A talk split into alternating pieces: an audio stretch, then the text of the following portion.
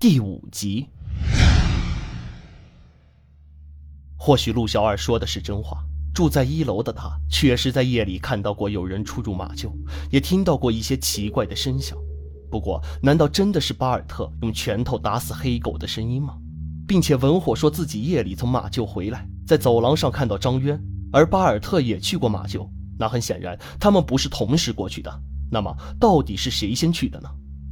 而这里只有巴尔特说昨夜听到了一股诡异的笑声，曾延钦则称看见过巴尔特出门。那凶手？到底会不会隐藏在他们中间呢？还是说凶手早已经跑到九霄云外去了？所有的证据似乎都指向了巴尔特，所有人说的话也都不像是假的。可是他就是凶手吗？不，不对，凶手显然是留下了一些破绽，并且在暗中努力修正。蒙古大汉或许只是替罪羊，而这个手法很是高明。包扎完毕后，孟想走到陆小二身旁。带我去阁楼见见杨老板，陆小二却支支吾吾地说：“可是老板睡了呀。”捕快不耐烦地说：“别废话，让你带路就去带路。”陆小二吓了一跳，连忙从地上爬了起来。这时，从楼梯处小跑上来一个捕快：“孟大人，我们在厨房里发现了一些可疑的东西，是一个黑色盒子。我们是在厨房的锅炉里发现的，似乎有人要隐藏它。”孟想的右手刚包扎好，还不能发力。他勉强用左手打开盒子，里面的是大枣，而枣子上还有些湿气，看上去像是刚刚才生长出来的。孟大人，这棵枣树一般八月才结果，现在早着呢。陆小二的话还回荡在耳边，他盖上盒子，看了一眼陆小二，而陆小二则扑通一声跪在地上，大喊道：“这是老板让我去摘的，我也不知道怎么回事，冤枉啊！”枣树提前结果，尸体老化，马一夜之间长出指甲，这些违背常理和自然规律的东西，似乎都在指着同一个结果。通往阁楼的楼梯在另一端，楼梯口很黑，而且常年见不到光。陆小二走在最前面，他持着火烛，狭窄而黑暗的楼梯口一次只能通过一个人，很难想象杨老板那样的体型是怎样在这里穿行自如的。而到了阁楼，门是紧闭的。陆小二呼唤了一声，没人回应。蒙古汉子则不耐烦地走上前去，用力撞开了门。不过迎面而来的是一股恶心的气味，让人忍不住的恶心。而第一个进去的巴尔特顿时就趴在墙边干呕。房间很黑，也很小。梦想捏着鼻子，借着火烛，他看到了一地食物残渣，还有血迹。你们杨老板平时就住在这里吗？陆小二忍住胃里的翻滚，回答道：“是的，这不是自虐吗？”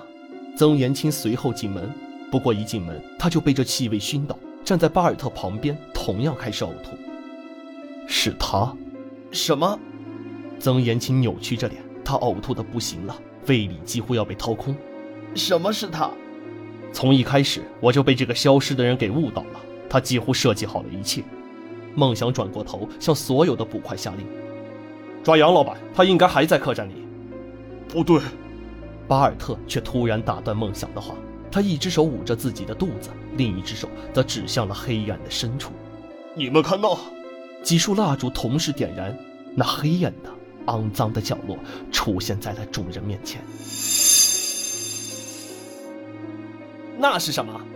哦！所有人都看到了那隐藏在角落的一个麻袋，里面的。全是血肉，梦想走上前去，咬着牙齿打开了麻袋，顿时他的眼睛里露出了不可思议的神采。里面是什么？是小渊的头颅吗？文火一把推开面前挡着的人，冲了上来。他头发凌乱，近乎疯狂，两只眸子感觉要冒出火来。梦想摇了摇头，而文火则是瞪大了双眼看着里面的东西。这，这里面是什么人的尸体？梦想吸了口气，是杨老板。梦想从麻袋里抽出一张纸宽大小的物体，众人定睛看去，全都目瞪口呆，因为那竟然是杨老板的脸。陆小二一下子瘫在地上，颤抖道：“这……这……这……这……”孟想眉头紧锁，震色道：“凶手另有其人。”他摊开了麻袋。这下所有人都倒吸了一口凉气，里面的竟是一滩滩的血肉，而且是人的血肉。他还没走远，包围客栈，搜查。死去至少有十日了，李武做道。尸体被冷藏过一段时间，血液早已经不流通。凶手是用了其他小手段来防止尸体腐烂的。从剩余部位看，死者是被分了尸的。至于目的，我想所有人都知道。梦想点点头，而那蒙古大汉则有些云里雾里，没有听明白其中的缘由。倒是旁边的曾书生向他解释道：“凶手是戴着人皮面具，扮作杨老板的样子的。而且从阁楼里发现的血肉来看，这个变态杀手很有可能身形很瘦。想扮作杨老板的话，还需要一些…… 怎么说呢？往脸上塞一些人肉。”巴尔特听闻，就算他身经百战，也差点再次呕吐出来，疑惑道：“可是为什么非要塞人肉呢？随便在衣服里塞点棉花跟布不就行了？干嘛非要这样做？”你说对了，他并没有全身都塞上杨老板的人肉，身体里可以塞棉花或者其他东西，反正有衣服遮挡。但是肥胖的脸型却是不能用假物来伪装的，所以他用碎肉加上人皮面具伪造了脸型。曾延青有些得意，拍了拍蒙古大汉的肩膀，说：“别怕。”于是他得到了后者一个无情的白眼。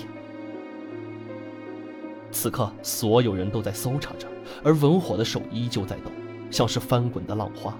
他急切地问道：“确定还在客栈里吗？”梦想回答：“我想他跑不远的，放心吧，文大人。让我知道他是谁，我一定要把他碎尸万段。”文火捏紧了拳头。转过身，脸上却不由得挂满了眼泪。梦想独自离开房间，总觉得还有什么线索是自己没找到的。他仔细将已有的线索整合，错杂的时间线在他的脑海里形成了一幅完整的画卷。凶手最后为什么要放弃杨老板的伪装呢？一个人掩人耳目的最好方式就是变成另一个人。很显然，凶手骗过了所有人。梦想终于明白为什么早上会闻到一股浓厚的香味，原来凶手是为了掩盖身上的尸臭味。同时，他也确定陆小二确实是什么都不知道的，因为陆小二的房间里什么也没发现。陆小二不是凶手，他只是凶手计划中的一部分，而凶手的计划是从蒙古大汉进来的那一刻就开始了。他喝下的酒正是凶手为了掩人耳目而添加了迷幻药的酒。自他上客房后，就再无对当晚所作所为的任何记忆。梦想看着陆小二，后者此刻正在哭泣，但梦想没时间去安慰，只是拍了拍他的肩膀：“老板对我们很好的，真没想到会是这样。”假扮的杨老板回来后可曾说过些什么？他回来后确实有些奇怪，之前他的楼阁都是我来打扫，但回来后他就很少让我去楼阁了。但是我也没想那么多呀。哦，对了，还有一点比较奇怪的是，王四不见了。王四是我们这里的厨师，他是西域人，老板曾对他有恩。这次随杨老板去西伯城，却是再也没有回来过。说起来，我真想念王四在厨房的日子。他的刀工出神入化，做出来的美味佳肴真的是令人惊叹。刀工出神入化。刀工出神入化，梦想下意识的重复着这句话。片刻后，他继续问陆小二：“我再问你，王四是不是很瘦？”“是啊，啊？难道？”就在这时，四号房里，捕快们发现了一个暗道，而且是曾延青帮忙发现的。